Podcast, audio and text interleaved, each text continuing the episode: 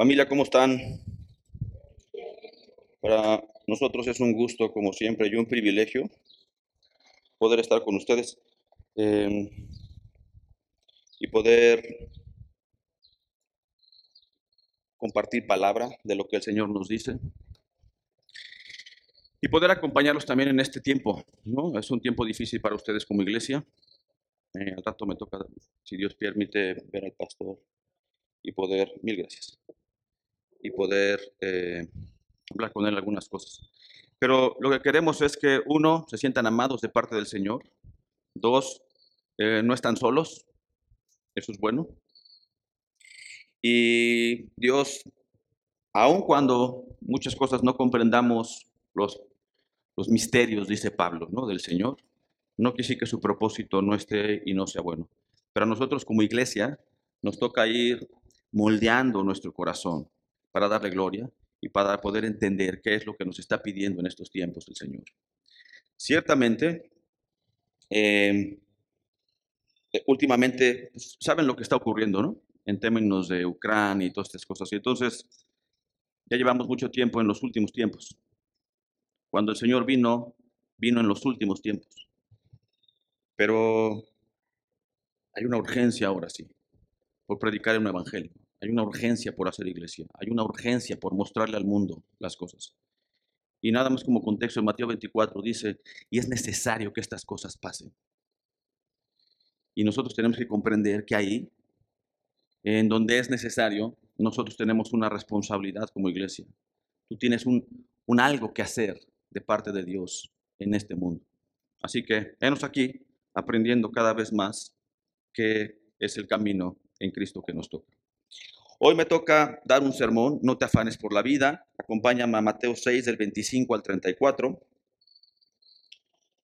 Mateo capítulo 6, 25 al 34. Hay varias cosas que hoy vamos a ir comentando que podamos nosotros eh, entender. Esta es una porción que mucha gente ya quizás la han pasado. No es una porción nueva. Sin embargo, gracias a Dios la palabra la puedes agarrar en 25 perspectivas, ¿no? Y puedes leer 50 veces Mateo y vas a encontrar cada vez nuevas cosas. Entonces vamos a leer, creo que está en pantalla, si alcanzan a leer eso, mis respetos. El Señor les dio un don, ¿no? De visión. Vamos a leerlo, Mateo 25, nos vamos a ir al 34, oramos y comenzamos el sermón. Si no se, se ponen de pie aquí para leer la palabra o como yo quiera. Como yo quiero, nos ponemos de pie para leer la palabra.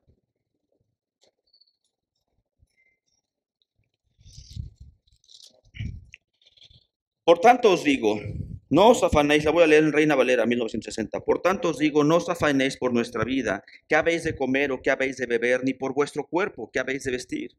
¿No es la vida más que el alimento y el cuerpo más que el vestido?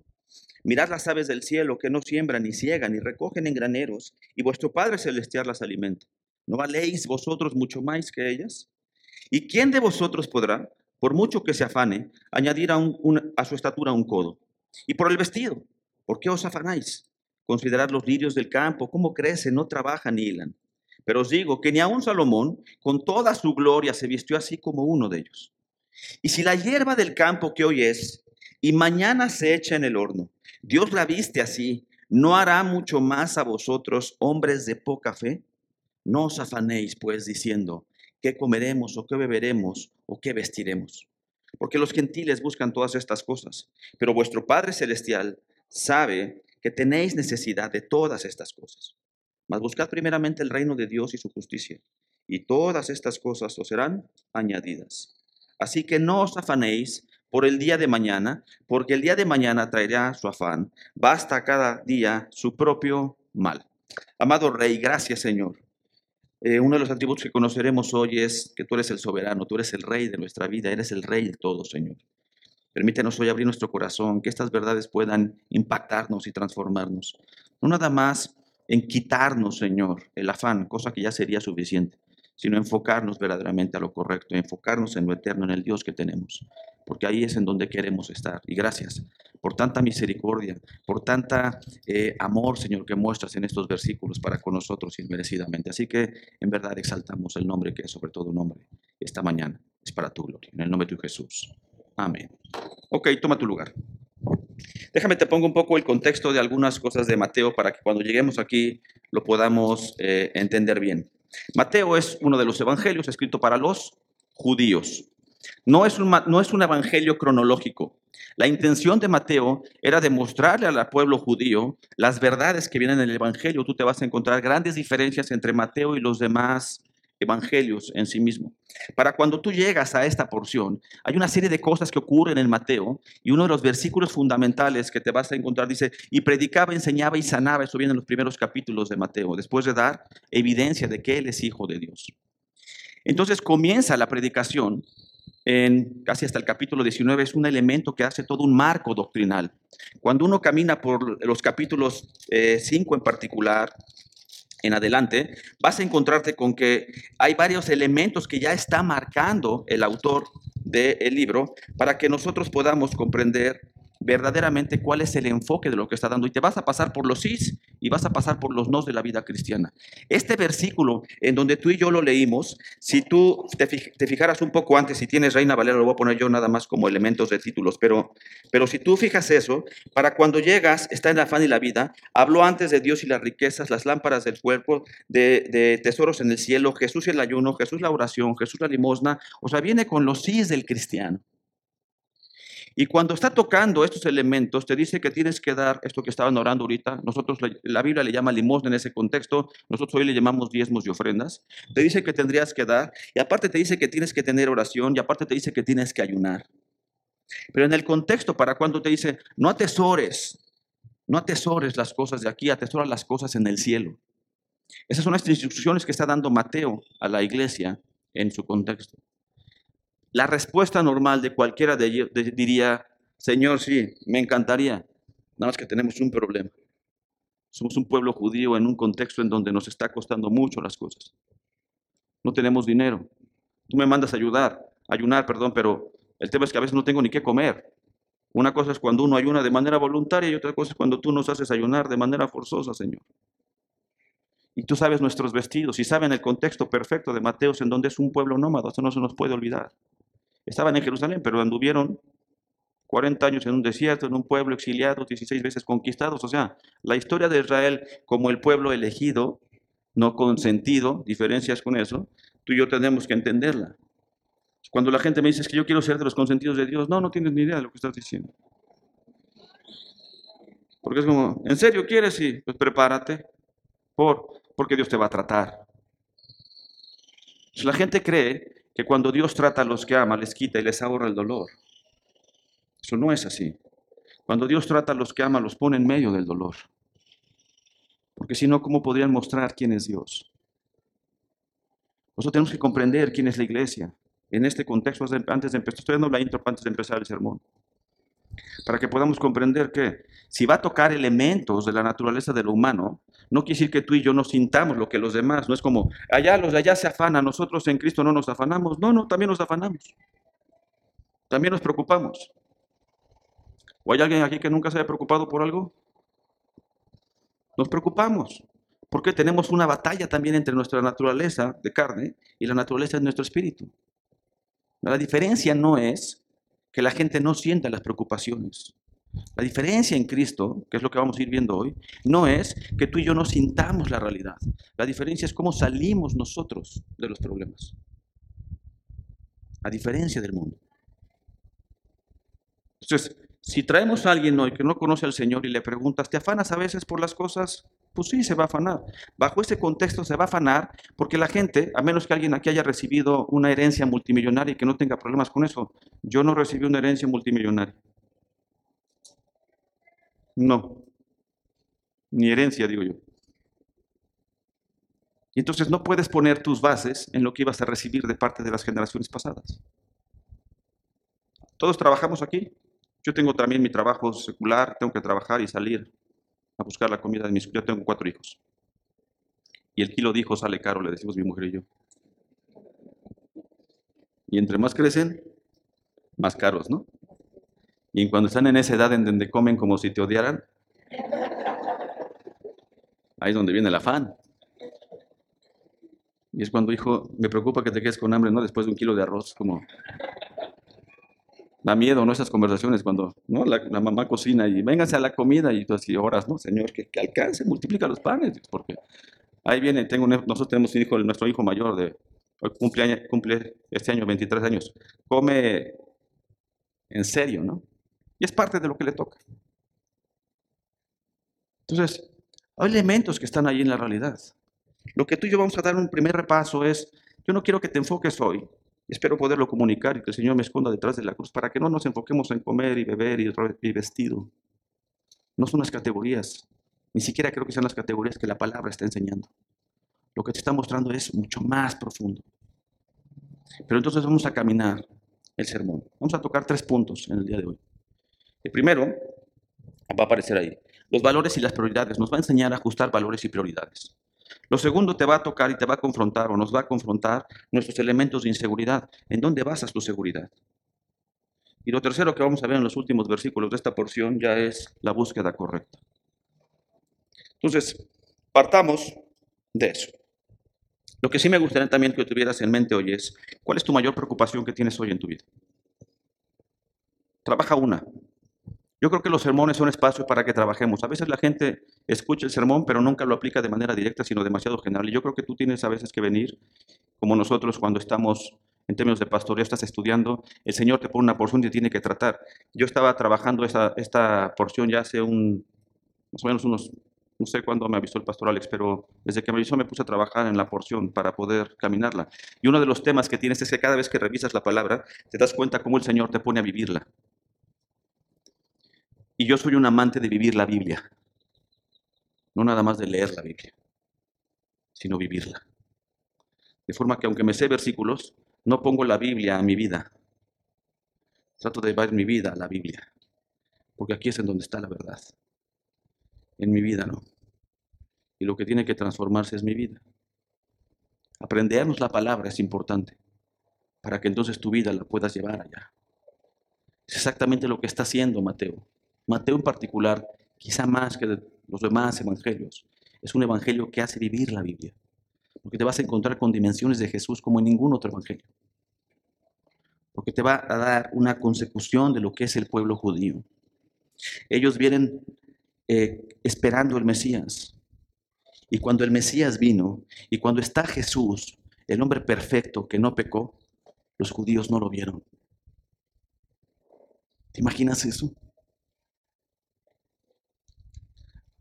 Dice la palabra que el Señor va a regresar. Que es por fe, nosotros ya creemos y todo lo demás. Pero yo a veces me pongo en el contexto y digo, Señor, que trata mi fe. Porque yo esperando el Mesías, ¿no lo vieron? Qué temor, Señor que mi corazón no te reconozca, porque entonces me vas a decir que todo lo que hice todos estos años no fue cierto. Pero se comportaba perfecto y lo vieron equivocado.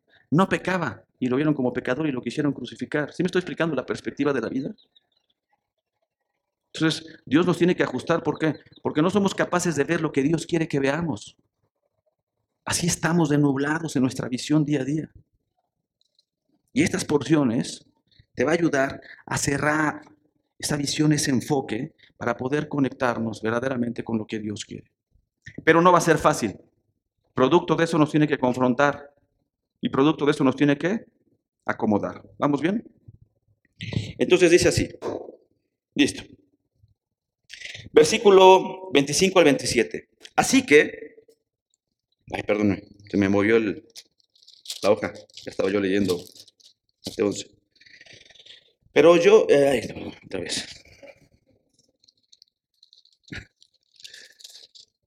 Perdónenme, ya estoy. Por tanto os digo, ahora sí llegué. Cuando dice la palabra por tanto, tiene que ver con todo lo que anterior, todo lo que les acabo de decir, los diezmos, la oración, todo eso. Por tanto, os digo, no os afanéis por vuestra vida, qué habéis de comer o qué habéis de beber, ni por vuestro cuerpo, qué habéis de vestir. ¿No es la vida más que el alimento y el cuerpo más que el vestido? Mira las aves del cielo que no siembran, ni ciegan, ni recogen en graneros, y vuestro Padre Celestial las alimenta. ¿No valéis mucho más vosotros que ellas? ¿Y quién de vosotros podrá, por mucho que se afañe, añadir a estatura un codo? Pongamos el contexto de esto. Por tanto, ya tienes todo lo anterior. Te dice, no te afanes por vuestra vida. Este te afanes no está diciéndote en una sugerencia. Te lo está diciendo en una instrucción, es un imperativo. Y entonces dice, por todo lo anterior, la oración, eh, tus ofrendas, tus diezmos, todo lo que tiene que ver con que no veas ver lo eterno, etcétera, etcétera, te dice que no te afanes. Si te lo dice como instrucción, quiere decir que tú y yo nos afanamos. No te está preguntando el Señor. Te está diciendo, hey, que tú te afanes, no lo hagas. El afán entonces lo va a poner en una categoría en donde dice, si dice el Señor que no lo hagas, es porque no le agrada. Si dice el Señor que no le agrada, es porque es pecado. Entendiendo pecado como que mi voluntad va opuesta a la voluntad del Señor. El Señor te va a decir, confía, y tú vas a decir, yo me afano. ¿El afán es confiar? No. El afán es no confiar. Para cuando vienes con el pueblo judío todo el Antiguo Testamento, va a haber dos elementos fundamentales en el Antiguo Testamento que Dios te va a poner. Uno es, va a trabajar la justicia y otro va a trabajar la santidad. Uno, el tercer elemento en términos de justicia y santidad es confianza. Es el tercer ingrediente que te vas a encontrar en todo el Antiguo Testamento. Porque en medio de todos los problemas, el Señor les dice, van a ser conquistados, pero confíen. Oye, los van a hacer pedazos, pero confíen. Van a destruir el templo de Salomón, pero confíen. O sea, no te vas a encontrar un montón de versículos que digan, no te preocupes, todo va a estar increíble, no va a pasar nada al templo y tu pueblo no va a ser conquistado. Eso no te vas a encontrar en el Antiguo Testamento. En el Antiguo Testamento va a decir, hey, ¿qué? Los van a hacer pedazos. Pero ustedes confíen. No es la lógica normal que quisiéramos del Dios.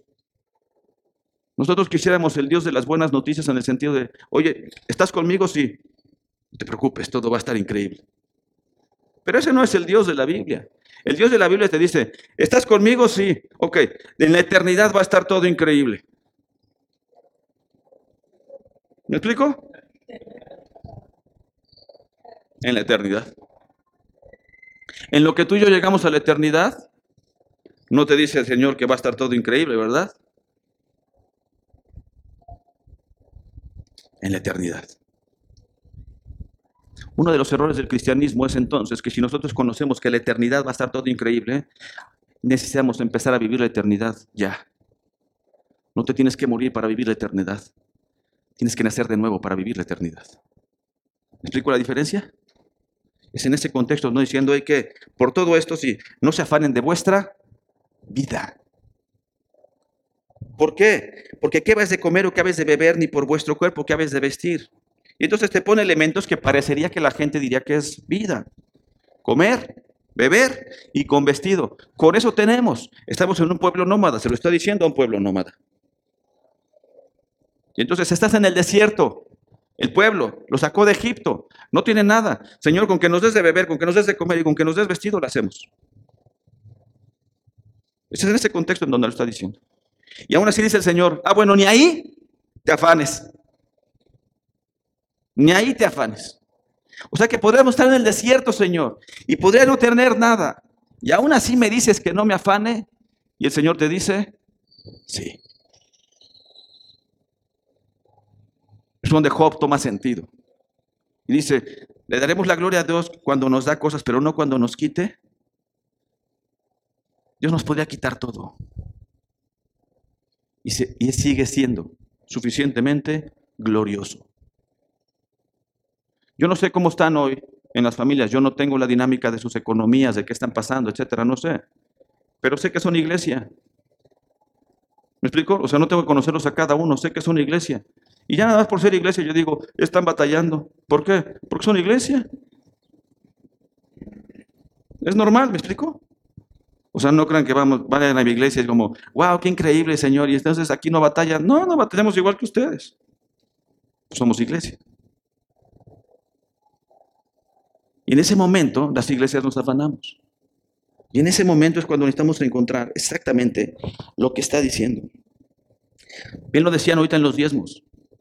Bien lo decían en la alabanza. ¿Hay que Tienes, es un contraste entre lo terrenal y lo eterno. Comer, beber y vestido, ¿es eterno o es terrenal? Es terrenal.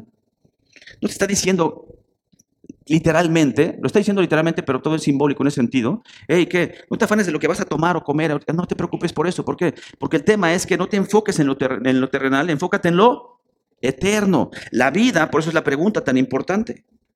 ¿No es la vida más que el alimento, el cuerpo, más que el vestido? Si la vida nada más fuera comer, beber y vestir, acotaríamos la palabra hasta ahí. Pero dice el Señor, ¿no es la vida más que esto? La vida no tiene que ver con esto, no son acciones. Acuérdate que aquí es donde vienen los elementos de confusión a veces al leer la palabra, porque parecía que es, todo tiene que ver con el corazón, pero de pronto te encuentras versículos con el Señor que esto es 100% conductual. Pero el Señor quiere que busques detrás de eso y encontremos la raíz profunda del corazón. El corazón es el central, la centralidad del Evangelio, no son tus conductas. Este está hablando de almas, no está hablando de conductas. Y cuando está diciendo no es la vida más, te está diciendo en ese momento que la vida no tiene que ver con lo que tú crees que es la necesidad de la vida. La vida tiene que ver con cosas que no estás viendo. De hecho, si tú y yo nos enfocamos en comer, beber y vestido, no estamos viendo la vida.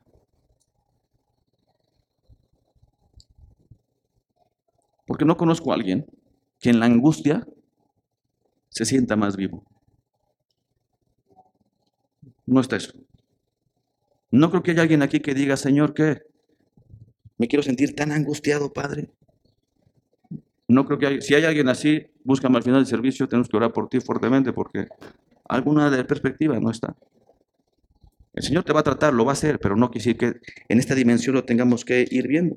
Entonces, versículo 26 viene un primer elemento clave. Mirad. Mirad. Las aves del cielo que no siembran ni ciegan ni recogen en graneros y vuestro Padre Celestial las alimenta. ¿No valéis más vosotros que ellas? Lo primero que te dice es mira. Entonces dice, ¿hay qué? Tu enfoque ni siquiera de la circunstancia ni siquiera es correcto. ¿Por qué? Porque tú estás viendo lo que no hay. Y sin embargo el Señor todo el tiempo te está mostrando lo que sí hay. Y te está diciendo, mira las aves. Y ustedes en Cuernavaca tienen un montón de aves, nosotros en Querétaro también tenemos aves. Y tú tienes las aves en donde dices, mira qué, mira, ahí hay lecciones cotidianas del Señor que te dice que una ave te puede dar la gran lección si lo entendemos en Cristo, que ellas no siembran, ni ciegan, ni recogen graneros, y vuestros padres celestiales las alimentan. Entonces, yo cuando leo estas porciones, cada vez que paso, y veo un ave digo, Señor, que es que de verdad todo lo que tú haces en la creación es para mostrar nuestro evangelio y para darnos las lecciones a nuestro corazón. Lo que pasa es que soy ciego a ver eso. Porque me quedo con, qué bonita planta, qué bonita ave. No, no, lo que tendría que estar viendo es la soberanía y el amor y el poder de Dios que está mostrado en Mateo 6. Y la pregunta es cómo miras y te dice, no vale. No vales mucho más tú. Y entonces fíjate el primer elemento que te está acercando está diciendo, hey, ¿qué? Señor, si tú no tengo que comer, no tengo que ver, no tengo vestido, aquí es en donde empieza a confrontar tu corazón. Si estás afanado, ¿alguien de aquí se ha afanado? Por lo menos para que no, o me predico a mí mismo, todos ya estamos, estamos iguales. En el fondo lo que estaríamos diciendo, por eso dice que las alimenta, en el fondo es un, es un pecado grave. ¿Por qué? Porque siempre estás atentando contra atributos de Dios. Y lo que estamos diciendo es que si el Señor no te da de comer, no te da de beber y no te da vestido, estamos atentando contra la bondad del Señor. ¿Y te acuerdas Génesis 3? Puedes comer de todos los árboles del huerto, pero de este no comas, porque ciertamente el día que comas de este morirás. Y la mujer vio que era bueno para comer, para adquirir sabiduría. Evidentemente Génesis 3, la raíz de todos los problemas, atentó contra la bondad de Dios. Lo que pasa es que nosotros afanamos, se siente horrible el afán, pero no lo consideramos pecaminoso porque lo estamos sintiendo nosotros. Y lo primero que te está ajustando el Señor es que tu afán es pecaminoso, porque estás diciendo de entrada que el Señor no es bondadoso. Y si el Señor no es bondadoso, estás atentando todavía contra un atributo profundo mayor, que estás diciendo que el Señor no es justo. Porque si tú eres su hijo, debería, si tú eres su pueblo, debería de nutrirte, debería de alimentarte. Si eres el padre que dice, debería de darnos de comer y debería darnos de vestir. Y de pronto un sentimiento de afán atenta contra su justicia. Entonces tú y yo no lo vemos, porque lo sentimos. Pero el Señor sí ve nuestro corazón. Y cada vez que tú y yo estamos afanados, es como, estás diciendo que no soy justo, Sería mucho más honesta nuestra oración y decirle, sí, Señor, no te creo. Sería por mucho más honesto. Pero no le decimos eso al Señor. Ya sabes, tu corazón está súper afanoso, pero en la oración, ¿no? Llegamos y confío en ti, Padre. Y el Señor, ¿cómo? No me estás diciendo cosas que ni siquiera son ciertas. Tú no nada más batallas con el afán, batallas con la mentira, ¿no? Porque nos aproximamos al Señor de una manera no apta para Él. Ahora el Señor ya sabe cada vez que te afanas. ¿Sí sabías eso? Y sabe que te afanas más de lo que tú dices que te afanas. ¿También sabías eso? Nos preocupamos por las cosas terrenales. Lo importante aquí son tus prioridades. Es lo que está empezando a enseñar Mateo. ¿Y qué? ¿Te vas por lo eterno llamado justicia o te vas por lo temporal? ¿En dónde quieres que te atienda? Déjame, te voy a contar una historia. Alguna vez yo estaba molesto con Dios en una dinámica igual, porque yo decía, Señor, estoy trabajando, estoy haciendo esto, estoy haciendo esto, y no veo claro, Dios. Y veo que gente que no te conoce, que es del mundo, recibe premios, reconocimientos, entonces ya sabes de esos que tú dices, wow, wow, con todos menos conmigo. Y se siente horrible. Y entonces me acuerdo que me fui a manejar, yo, vivo en Querétaro, me fui a manejar porque esto dije, Señor, que tú y yo tenemos que discutir esto, porque sé que vas a ajustarme, pero no importa. Son momentos de oración en donde necesitamos que me ajustes. Y le decía, tengo este reclamo. Y me decía el Señor claramente, era como, ah, ok, ¿estás afanado porque no te doy este reconocimiento? Sí. Y quisieras que te diera tu cheque al final, así del mes, como, hey, por el buen servidor. Pues te diría que no, Señor, porque suena muy feo, pero sí, mi corazón diría sí. Y entonces el Señor me decía, ¿y qué reconocimiento quieres que te dé? ¿El reconocimiento temporal o el reconocimiento eterno? Tú elige. ¿Quieres el reconocimiento del mundo? Sí, haz las cosas del mundo. ¿Quieres el reconocimiento, corona de gloria en la eternidad? Sí, haz mis cosas. Para mí fue como, estoy bien baboso, Señor, ya lo sabía, pero me lo acabas de confirmar. Pero gracias, Dios porque alineas mi corazón, porque me haces tener la perspectiva correcta. Entonces lo primero que te dice ahí, hay un elemento terrenal. Sí, mirad y no vales tú más. La pregunta que es esto, te la voy a reparafrasear, ¿me explico? Para que veas qué ingratos somos. ¿Cuánto crees que vales para el Señor? ¿Cuánto? Su vida. ¿Puedes ver lo ingrato que somos? Él te acaba de dar la vida y tú quieres que te dé un pan. Él nos da vida eterna y nosotros queremos que nos dé camisas. Son cosas diferentes. Nuestra ingratitud es muy grande cuando estamos afanados. Prioriza bien. Ajusta el valor. Porque si tú y yo, nosotros valemos tanto para el que da su vida, y Él vale tan poco para nosotros que queremos comida, bebida y vestido, no cuadra el sistema de valores. Ajustemos el valor. ¿Estamos? Segundo elemento que va a tratar esta porción. Ahorita voy a regresar al Mateo 4, nada más quiero ajustar algunas cosas. Versículo 28 al 32. Y por el vestido, ¿por qué os afanáis? Considerad los lirios del campo, cómo crecen, no trabajan ni hilan. Pero os digo que ni aun Salomón con toda su gloria se vistió como uno de ellos. Y si la hierba del campo que hoy es y mañana se echa al horno, Dios la viste así, ¿no hará mucho más vosotros hombres de poca fe? Y voy a meterme nada más hasta, hasta ahí, lo voy a hasta el 32 nada más por contexto. No os afanéis pues diciendo qué comeremos o qué beberemos o qué vestiremos. Ahorita me meto en esta porción, déjame hacer una pausa en lo anterior. Lo primero que te dice es, mira, tu sistema de valores está equivocado. Primer elemento porque estás viendo, estás valorando lo terrenal en lugar de valorar lo eterno. Luego ya para cuando pasas a la segunda pregunta, y por el vestido, ya un énfasis distinto, ya no es una acción sí misma, es una condición. Porque la comida y el bebida entra a ti y el vestido está fuera de ti, pero las dos son, son importantes. En Cristo las dos cosas son importantes, lo que está dentro de ti y lo que se expresa en ti. Es importante, eso se llama testimonio en Cristo. Entonces refleja de pronto el vestido y te dice, hey, ¿qué? ¿Por qué te afanas? En la pregunta 27 te dice, oye, ¿y quién de vosotros podrá, por mucho que se afane, añadir una estatura a un codo? si nos fuéramos al original y fuéramos así muy precisos, no está hablando, el original no dice estatura, es uno de los temas que en este, en, este, en este versículo en particular Reina Valera sí le quitó el contexto. No, es, no dice estatura. Lo que estaba diciendo en pocas palabras, parafraseando sería, ¿quién le puede agregar, porque está hablando de vida en términos de tiempo, ¿quién le puede agregar a su vida una hora? Es el contexto. Y ahí tú y yo tenemos que entender. Y más en lo que está pasando en su iglesia. Necesitan comprender dónde están. Necesitan comprender quién es Cristo. Es el dueño de nuestras vidas. Que no cueste trabajo moldear cosas, es verdad. Que el Señor distribuya y sea soberano y sea misterioso, es verdad. Pero eso no quiere decir que no sea Él. Él no depende de cómo tú y yo lo veamos. Él es. Nosotros dependemos de cómo sí lo vemos. En el afán, en la Biblia te vas a encontrar dos tipos de afán. El afán individual y el afán colectivo. Y la Biblia resuelve los dos.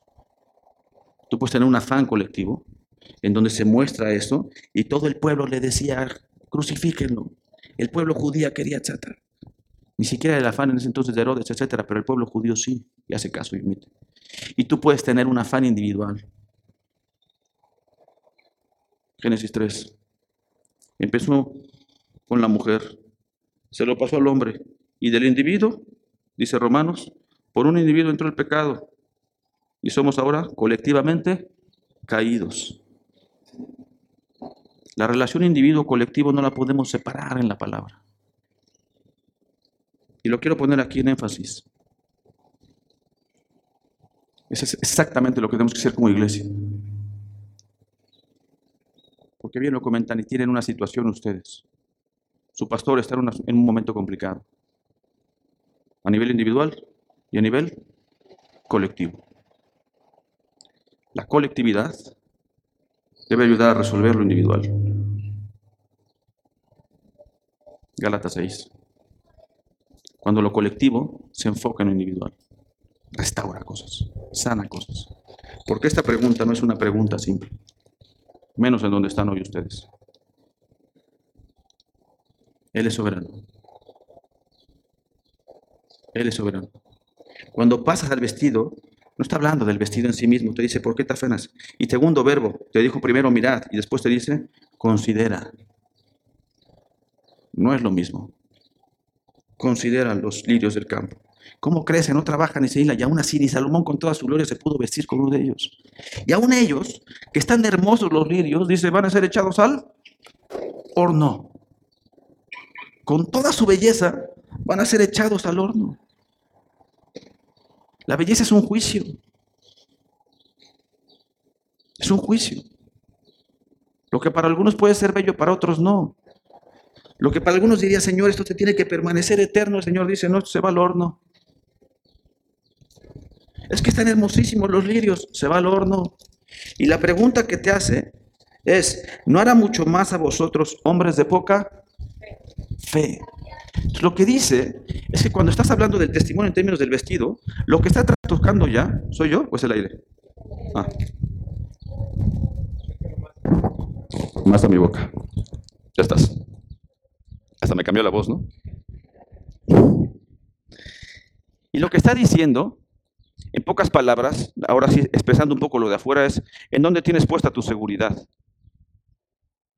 Porque la gente construye elementos, pero se van a ir al horno, ¿me explico? Y el Señor no dijo, ay, qué mal se visten, etcétera. No, no, dice, hey, ¿qué? No hará mucho más a vosotros, hombres de poca ¿Qué tiene que ver el vestido con la fe? Como vamos a ver, todo. todo. Y no me refiero nada más a lo que hoy traes, que muestra tu fe, pero no me refiero a eso, porque si lo vas a decir, ¿y esta muestra mi fe o no? Sí, muestra tu fe. Todo lo que nos vestimos, nuestros hechos, nuestros etcétera, muestra nuestra fe. Muestra nuestra fe.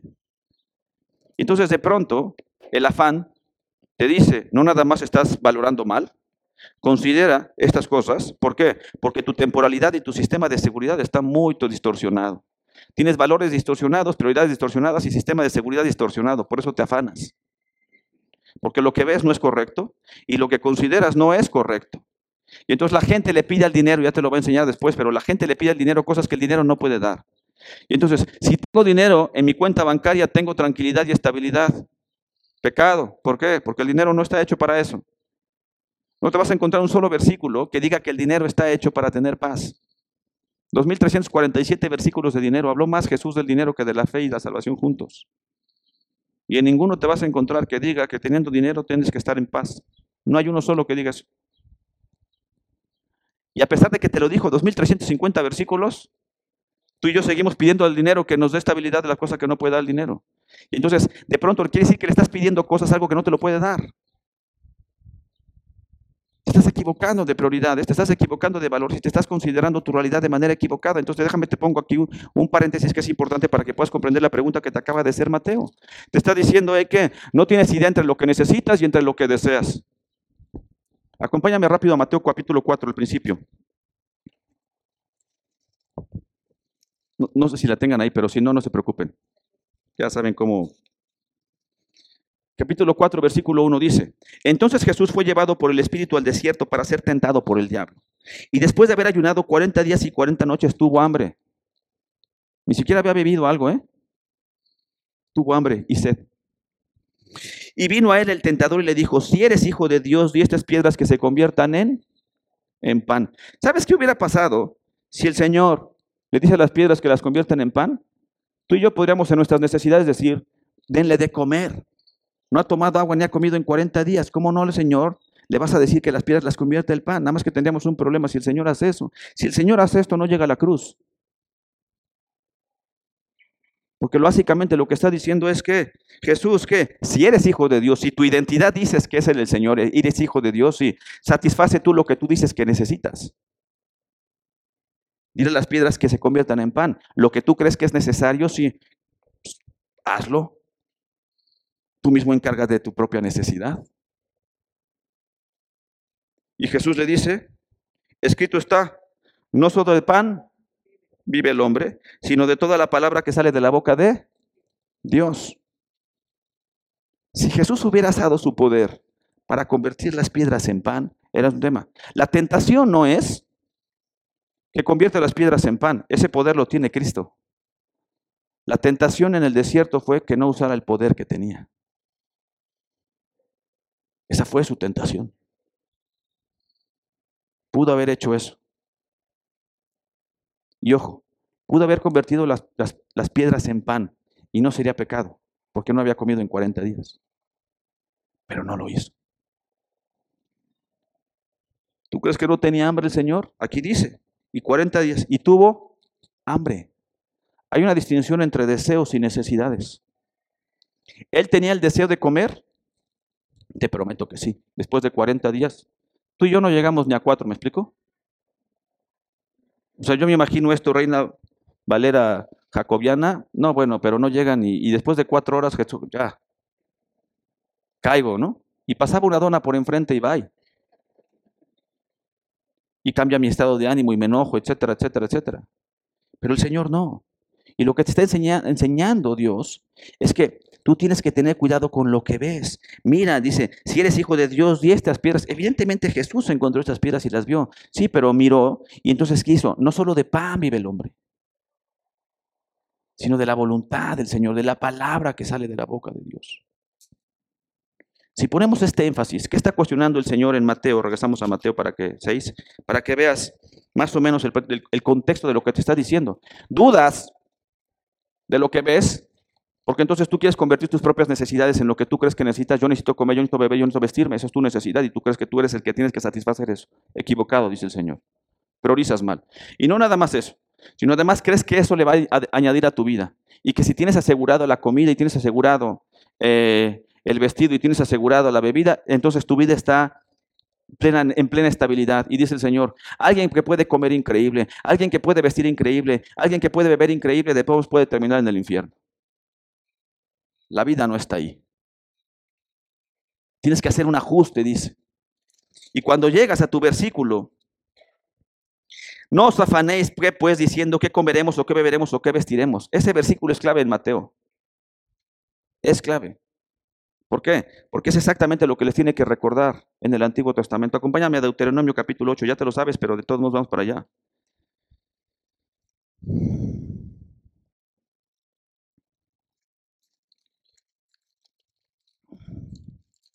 Lo voy a leer un poco más de corrido por el tamaño del texto, pero te lo voy a dar en algún elemento. Cuidaréis de poner por obra todo mandamiento que yo os ordeno hoy, para que viváis y seáis multiplicados y entréis y poseéis la tierra que Jehová prometió con juramento a vuestros padres. Y te acordarás de todo el camino por donde te ha traído Jehová tu Dios en cuarenta años en el desierto, para afligirte, para probarte, para saber lo que había en tu corazón, si habías de guardar o no sus mandamientos, y te afligió y te hizo tener hambre, y te sustentó con maná, comida que no conocías, ni tus padres la habían conocido, para hacerte saber que no solo de pan vivirá el hombre, mas de todo lo que sale de la boca de Jehová vivirá él. Hombre, ¿puedes conectar Mateo con Mateo 4 con Deuteronomio 8? Es Cristo desde el principio. Y te dice, todavía, tu vestido nunca se envejeció sobre ti, ni el pie se te ha hinchado en estos 40 años. Reconoce a sí mismo en tu corazón como castiga el hombre a su hijo, así Jehová Dios te castiga. Guardarás pues los mandamientos de Jehová tu Dios andando en sus caminos y temiéndole. Porque Jehová tu Dios introduce en buena tierra, tierra de arroyos, de aguas, de fuentes y de manantiales que brotan en sus vegas y montes, tierra de trigo y cebada, de vides, higueras y granados, tierra de olivos, de aceite y de miel, tierra en la cual no comerás el pan con escasez, ni te faltará nada de ella, tierra cuyas piedras son hierro y cuyos montes sacarán cobre. Las mismas piedras que decía Satanás a Jesús, conviértanlas en pan, dice, no, no, porque estas no son las piedras. Porque hay una otra vida en donde tenemos todo eso asegurado. Donde tengo el vestido, donde tengo la comida y tengo la bebida. Pero entonces lo que tienes que ajustar en estos elementos es un atributo fundamental de Dios. Cada vez que nos afanamos, entonces tú y yo estamos diciendo que Dios no es justo. Estás atentando contra la justicia de Dios. Y si tú atentas contra la justicia de Dios, vamos a tener un problema. ¿Por qué? Porque Dios tiene que responder. ¿Estamos de acuerdo? ¿Cómo responde Dios en ese sentido? Pártese del sermón, Mateo 6, dice así, 32 al 34. Porque los gentiles buscan todas estas cosas, pero vuestro Padre Celestial sabe que tenéis necesidad de todas estas cosas. Entonces déjame, te pongo un elemento ahí. Deseo y necesidad. Dice tu versículo, porque el Padre Celestial sabe todo lo que deseas. ¿Dice eso? Dice no. Porque los gentiles buscan todas estas cosas, deseos, pero vuestro Padre Celestial sabe que tenéis necesidad. Hay un contraste entre lo que tú deseas y lo que tú necesitas. Y si combinas lo que deseas con lo que necesitas, vas a tener un problema serio en tu vida. De hecho, es lo que hace el afán, confunde la necesidad con el deseo. Y déjame te pongo algo más del deseo. Nosotros acabamos de exponer eso porque en nuestra iglesia pasa lo mismo. Tenemos muchos elementos en donde la gente desea en el nombre del Señor. Y entonces dice, es que este deseo es, pecaminoso. No, no, el punto no es lo que me pones como si el deseo fuera pecaminoso, es tu corazón el pecaminoso. ¿El dinero es bueno o malo? Los voy a meter en crisis. Dos minutos para que se despierten. ¿El dinero es bueno o malo? ¿Por?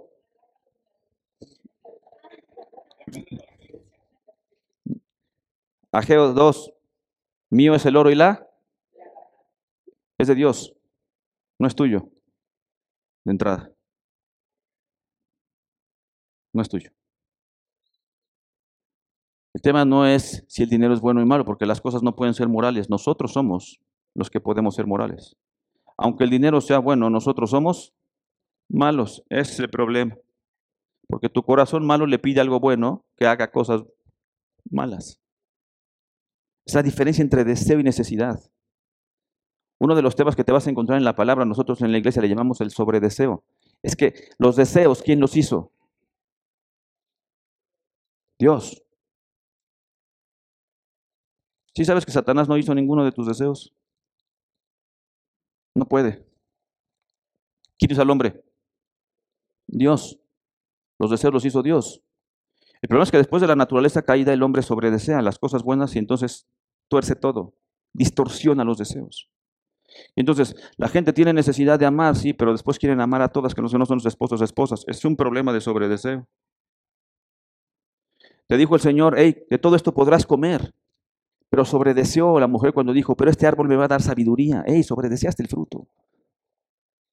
Te va a llevar a la muerte, te lo dijo el Señor, y tú crees que te va a dar sabiduría. Cuidado con eso. Transformas. Lo que te estoy tratando de decir es que tengas cuidado en tu vida, porque va a haber cosas que seguramente necesitas, pero que tú las estás deseando y estás sobredeseando algunas cosas que te va a llevar a pecar. Bueno, si estás sobredeseando ya estás pecando de entrada. Porque no estás preocupándote por tus necesidades, estás preocupándote por tus deseos. Y oramos, pues es el contexto importante de Mateo 6, pidiéndole que Dios satisfaga lo que tú deseas, no lo que tú necesitas. Porque si entendiéramos prácticamente la justicia de Dios, te lo diría muy fácil, que ya tienes lo que necesitas. Hace rato mencionaron Salmo 23, ¿se acuerdan eso? Aquí lo dijeron. El Señor es mi pastor, ¿qué cosa?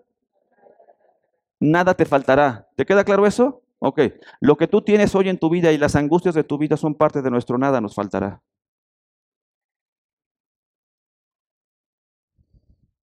Tenemos que comprender dónde está el Señor. Por eso es tan importante los verbos que te puso. Mira, considera y luego te dice, busca. Busca. ¿Qué cosa? Lo dice tu palabra más busca primeramente el, rey el reino de Dios y su justicia. Quiere decir que entonces todo lo que tuviste en tu afán, estás diciendo que Dios es justo, no, es, no es justo porque no te da lo que tú mereces.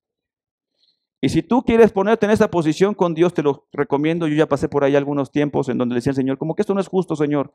Y el Señor me decía, ¿en serio? Hace poco predicaba un poco de la justicia de Dios. Y me decía, ¿de veras, Jacobo, quieres que te trate con justicia? Porque te puedo tratar con justicia. ¿Sabes lo que mereces? Ya sabes, cuando empieza a bajar así la mirada diciéndole, Señor, que tu misericordia es infinita, se renueva cada mañana. ¿De veras quiénes somos tú y yo para decirle que lo que tú y yo tenemos en nuestra vida no es justo?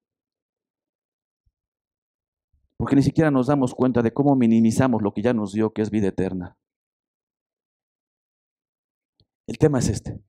¿Por qué nuestro corazón, que ya nos dio su vida eterna a través de su Hijo, aún así no es suficiente y queremos lo terrenal? Porque estamos tan limitados. Que ya tienes vida eterna y no te basta. No es suficiente. Nada más porque en la temporalidad se siente horrible la angustia de no tener a veces todo lo que yo deseo.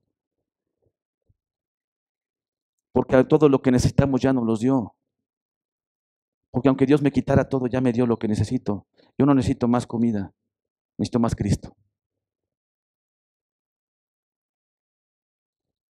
¿Lo demás qué? ¿Y si tuviéramos hambre, qué?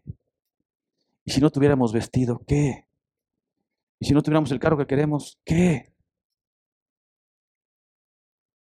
Es que vamos a sufrir cuánto tiempo a cambio de la vida eterna que el Señor ya nos dio. Pero ¿cuánto nos quejamos por una temporalidad que nos ciega a ver la vida eterna ya? Y la iglesia debería demostrarle al mundo cómo se vive la vida eterna. Y que la gente te diga, oye, no tienes ni qué comer, no, pero estoy confiado. Oye, que la gente te diga, oye, no tienes nada de esto, no, no que tu Dios te ama, no sabes cuánto. Pero es que si te amara te debía dar comida y te debía estabilidad y te debía de tener todo increíble. No, ¿por qué no me conoces? ¿No sabes quién soy? No me tendría que dar nada de eso. Pero ya me dio lo que ya era más importante para mi vida. Vida. Vida. Si entendemos bien el afán, entonces está diciendo una categoría que tu afán te quita la vida, porque te distrae de lo vivo. Por eso sientes que mueres, ¿no? Esto es una angustia. Pero el Señor nos da vida. Tienes que poner contexto correcto de las cosas de Cristo. Déjame te paso a unos versículos que creo que para ti nos van a poder ayudar en algunos elementos. Vámonos a Juan 6:35, para que entonces el Evangelio tome sentido en tu vida y tú y yo podamos componer. No sé cuánto tiempo llevo, pero... Pero ya ni modo, no conté el tiempo, así que lo siento por ustedes. Espero que traigan la cena.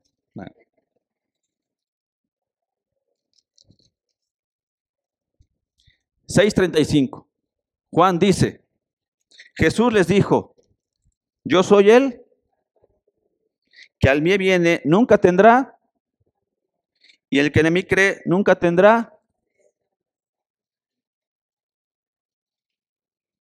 El tema es este. ¿De qué tienes hambre y de qué tienes sed? ¿De las cosas del mundo o de Cristo? Porque si tienes hambre de Cristo y sed de Cristo, el Señor te dice, ven a mí. Y nunca más tendrás hambre ni sed.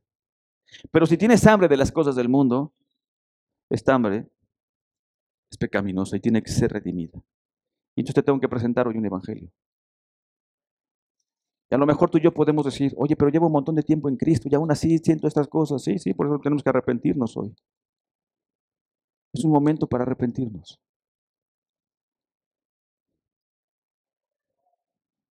El Evangelio son buenas noticias. De lo que Jesús, hago yo una distinción normalmente porque a veces hacemos de lo que Jesús hizo. Yo digo que eso se queda corto. Yo creo que el Evangelio son las buenas noticias de lo que Jesús es y por quién Él es, hizo lo que hizo. Porque hizo, hace y hará. Aquí no dice que entonces cuando creas un día tienes hambre y otro no. No, no dice eso tu versículo. Yo soy el pan de vida. No es el pan temporal, es el pan de vida. El que viene a mí, ¿qué Jesús dice? Nunca. ¿Para ti qué significa nunca? Nunca, me explico, son categorías eternas, no son categorías temporales. La vida no es una categoría temporal, es lo que te está diciendo Mateo 6. Es que si tú contemplas la vida como una categoría temporal, te vas a extraviar de lo que es el cristianismo. El cristianismo es seguir a Jesús porque es un Dios vivo y lo que está con Él está vivo. Por eso es el pan de vida, porque si comes nunca más tendrás hambre ni sed. Porque son dos categorías totalmente diferentes, la eternidad de la temporalidad. Y yo entiendo, porque también vivo aquí, en donde digo, Señor, pero es que a veces esta temporalidad pesa me afano. Y exactamente cuando vienen estas porciones te dice, lo sé. Además, misericordiosamente te dice, ¿y qué? Porque no te reprime, te, exhorta, pero no te reprime. Entonces dice, qué bárbaro, ¿por qué se te ocurre? No, te dice, oye, ¿qué no has visto las aves? Considera los lirios. Te he tratado de dar señales todo el tiempo de que puedas comprender de que es por fe. Los gentiles buscan eso en términos de la gente que no cree, busca eso, pero tú no. Tú debes de buscar primeramente el reino de Dios y su justicia. Es un tema de reino. La palabra presenta teología de reino.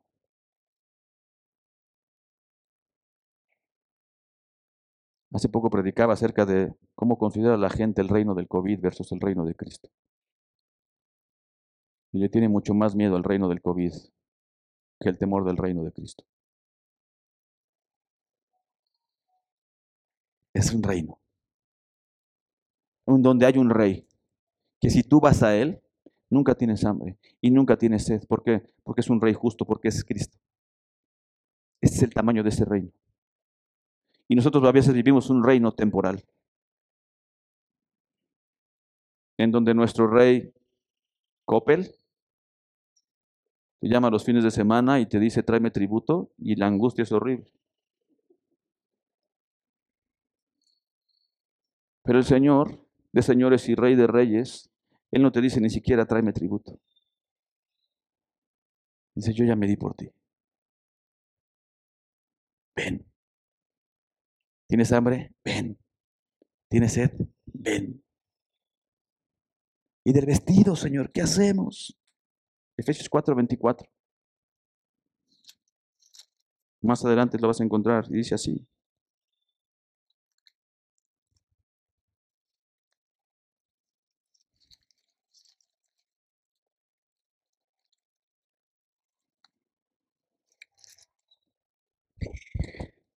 Y vestidos del nuevo hombre, creado según en la que justicia y santidad de la verdad.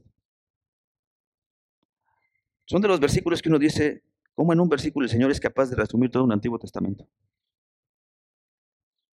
No te vistas de lo que ellos creían, no, del nuevo hombre, nuevo pacto, quiere decir que es Cristo. ¿Por qué? Porque es creado por Dios. No me refiero a Cristo, sino nosotros somos creados, una nueva figura, un nuevo pacto, una nueva forma de ser. Para que entonces nos vistamos de este hombre. ¿Vestidos de qué? De justicia y santidad. ¿Tú crees que tu ropa es el problema? No, no. Preocúpate por la vestidura de la justicia y la santidad. El afán rompe la justicia de Dios y atenta contra la santidad de Dios. Si tú y yo comprendiéramos lo que te acabo de decir, es que entonces el afán lo tendríamos que ver como un pecado enorme. Porque decir que el Señor no es justo y decir que el Señor no es santo es un tema, ¿eh? Es un tema, bíblicamente. Cada vez que tú te encontrabas a los fariseos y le decías, Señor, ¿por qué? ¿Por qué tus discípulos no se lavaron las manos? No creas que le estaban preguntando a Jesús si estaban lavando las manos o no. Esto no es un tema conductual y los fariseos lo conocen. Lo que en el fondo estaban atentando, ¿por qué tus discípulos no, no respetan el Shabbat? Y comieron y cegaron. No están diciendo ahí la conducta de tus discípulos. Lo que los fariseos les están preguntando y cuestionando profundamente a Jesús es, ¿qué onda con la santidad de tus discípulos? Porque si ellos no están respetando lo que es santo, tenemos un problema, dicen los fariseos. Y Jesús les dijo, no, no, no. Es que ustedes son los que no han entendido. No es la santidad que ustedes creen. Porque les estoy presentando exactamente un cambio de sacerdocio. Por eso los discípulos pueden comer en el Shabbat. ¿Por qué? Porque son los nuevos sacerdotes y pueden romper el Shabbat. ¿Por qué? Porque yo soy el Shabbat que da cumplimiento en las cosas. Hay un nuevo sacerdocio. Hay un nuevo pacto. La santidad verdadera es esa. Entonces, conectando puntos, te digo, sea lo del principio. Y los judíos no vieron que Jesús era perfecto y lo que era justo y lo que era santo no lo vieron. Tú y yo tenemos que ajustar nuestra visión, nuestra consideración en términos de prioridades y lo que buscamos, porque entonces tendremos que atentar diciéndole, Señor, ¿qué? Ayúdame a ver si estoy atentando contra tu justicia y santidad. No vaya a ser que yo me crea cristiano en la iglesia y de pronto esté pecando contra tu justicia y tu santidad. Pero vengo los domingos a iglesia, sí, pero de lunes a viernes a sábado estoy súper angustiado, Señor. ¿Y aquí en la iglesia cómo estás? Confiando en el Señor. Y entre semana, te quiero decir algo, la iglesia tuya no la mostramos los domingos, la iglesia la mostramos de lunes a sábado.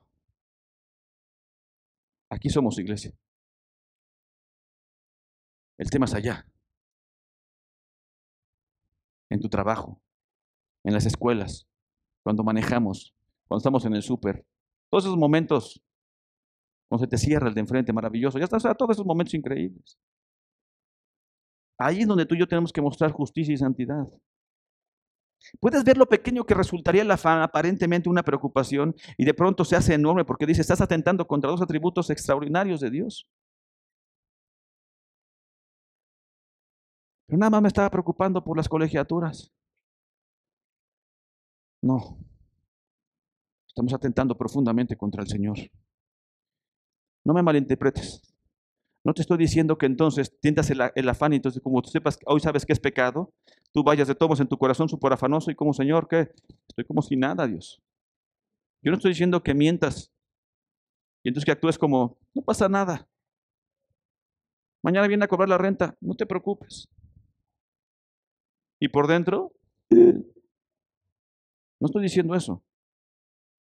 Lo que estoy diciendo es que veas que en tu corazón cada vez que tú y yo sintamos eso, vas a tener que reconocer cuánto pecamos. Y en ese momento tú y yo tendremos que decir, Señor, que es increíble que a pesar de conocerte, todavía dudo que eres justo y eres santo. De este tamaño es mi debilidad. No puedo todavía con mi vida. Gracias a Dios, porque el Señor dice que nuestra debilidad se muestra en su fortaleza. Gracias a Cristo por eso. O sea, cuando Pablo dice, hey, hago las cosas que no quiero, etcétera, pero gracias al Señor porque Es cuando dices gracias Cristo, es cuando en verdad dices gracias Cristo. Y tienes que saber algo más. Las cosas se van a poner peores porque eso dice la palabra. Y va a haber guerras, y va a haber un montón de cosas que son necesarias. Y entre más se acerque el fin de los tiempos, peor va a estar. Y nosotros como iglesia vamos a estar perseguidos. Y ese día también vamos a tener hambre, y vamos a tener sed y no vamos a tener vestido y nos vamos a volver a afanar. Y el Señor nos va a decir, busca primeramente el reino de Dios y su justicia divina. No busques tu justicia, busca la justicia divina. Y todo lo demás será dado por añadidura. Y tú y yo tenemos que comprender eso, porque la gente llega a Cristo para la añadidura, no para Cristo. Y es como, Señor, vienes con el paquete, sí, y si creo en ti, ya viene con todo, con colegiaturas pagadas y todo, sí, me acepto el Evangelio, Señor. Como combo, no, no, no, eso no es así. Todo va a ser dado por añadidura, seguro que sí. El tema es cuándo. Y si tú y yo no somos pacientes para que Dios llegue al cuándo, entonces no hemos entendido la palabra. El afán es que nos distraemos porque no ves a Cristo en tu vida. Pues tengo afán del pasado, porque en tu pasado no ves a Jesús. Pero tengo afán de mi futuro, porque no sé qué va a pasar más nada, porque entonces en tu futuro no ves a Jesús. Ni en tu presente, ni en tu pasado, ni en tu futuro. No ves a Jesús, va a haber afán. Ahora yo sé algo. No me lo tienen que decir, aquí estamos todos. Todos estamos afanados en algo. Si no, voltea a ver de lado. Tampoco tiene cara así como, no, tú no. No. Vas a ver la cara y vas a decir, sí tenemos afán. Y es lo que dice exactamente tu versículo 34. Así que no os afanéis por el día de mañana, porque el día de mañana traerá su... Basta cada día su propio mal.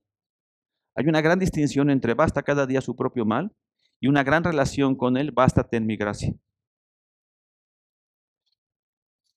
Son las conexiones entre Mateo y Corintios. Basta cada día su propio mal. Sí, seguro. ¿Por qué? Porque lo tiene. Cada día tiene su propio mal. Pregunta. ¿Qué debería de preocuparte más? ¿Qué comerás? ¿Qué beberás? ¿Qué vestirás? ¿O tu pecado? Ok, a eso se refiere el versículo. Cada día tiene su propio afán. ¿Bastante tienes en tu día a día con quién eres con nuestro pecado? Como para que de verdad te enfoques en tu comida, bebida y vestido. El Señor dice, no te preocupes por eso. Preocúpate por tu pecaminosidad.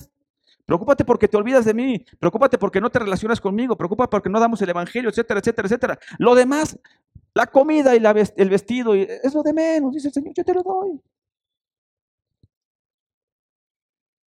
Pero si tú no te preocupas por cambiar tu pecado, ¿por qué el Señor se tendría que preocupar por darte de comer y vestido y bebida? Porque priorizamos mal, porque consideramos mal y porque buscamos mal. Usted tendría que hacer una pregunta obligada con esta porción. Si alguien viera tu vida de afuera, ¿qué se notaría que estás buscando? ¿El reino de Dios o el reino terrenal? ¿Qué tipo de iglesia creen que son? Yo traigo a un inconverso. Los viera conducirse. ¿Qué se, diría? No creo que porque están aquí se nota que estamos buscando el reino de Dios, ¿eh? No. Pero si nos conocieran, ¿qué dirían? ¿Los llevamos al reino de Dios o nos verían igual que estamos buscando lo terrenal. ¿Puedes ver las incongruencias que tenemos para predicar el Evangelio? Queremos que nuestras iglesias crezcan, pero buscamos lo equivocado. Necesitamos cambiar. Necesitamos arrepentirnos como iglesias. yo tengo cuatro hijos, te los dije. Y algo más te tengo que decir. Enséñale a tus hijos a buscar bien.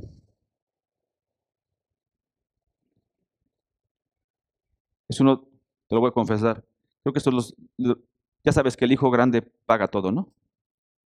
Pues con él aprendí a ser papá y no, no aprendí. Fallé, ¿no? O sea, mi hijo es una maravilla, pero no creas que porque yo soy buen papá, porque el Señor es bueno. Pero si yo le preguntara en la dinámica, ¿qué te enseñé a buscarse? A través de mi vida, no sabes cuántas veces me equivoqué y le enseñé a buscar cosas terrenales en lugar de buscar a Cristo. Es una verdad en mi vida. Me sigo arrepintiendo de eso, ¿eh? Y Dios me sigue tratando con eso. Ya el último hijo, las cosas ya es mucho, mucha diferencia. Estamos haciendo todo nuestro esfuerzo por enseñarlos verdaderamente a buscar el reino de Dios y su justicia. Y aún así sé que lo vamos a hacer mal en muchas cosas, pero el Señor es grande en misericordia. Pero tienes que saber, no dice que encuentres, dice busca. Entonces, estamos en una iglesia, iglesia central, Cuernavaca. Queremos un Cuernavaca para Cristo como queremos un México para Cristo. Eso es verdad. ¿En dónde estás buscando? ¿En dónde están buscando? Porque si buscaran bien el reino y su justicia, ahí es en donde tú y yo vamos a tener que aprender, como todas las iglesias, a crecer y a predicar el Evangelio. Y ahí es en donde la parábola de la oveja perdida toma sentido. Porque de tal manera amó Dios al mundo que ha dado a su Hijo unigénito para que todo aquel que en él cree no se pierda. Y cuando dice el Señor que tiene 100 ovejas, pero que una se pierde, entonces va por la perdida. Pero ¿a poco crees que la perdida va por ella o la busca? La tienes que buscar, si no, no estaría perdida. Y si tú y yo buscamos, dice ahí una instrucción, busca primeramente el reino de Dios. Si te dice la instrucción que lo busquemos, es porque no lo tenemos. Porque si nos dijera eso, ya no tendría busca. En promesa lo tenemos, por él dice, aquí te lo voy a dar todo, nada más que no lo buscas. Había un, cuentito de alguien que decía que un hombre le pidió un día, un, estaba en el desierto y le dijo, Señor, ¿qué regálame un barco?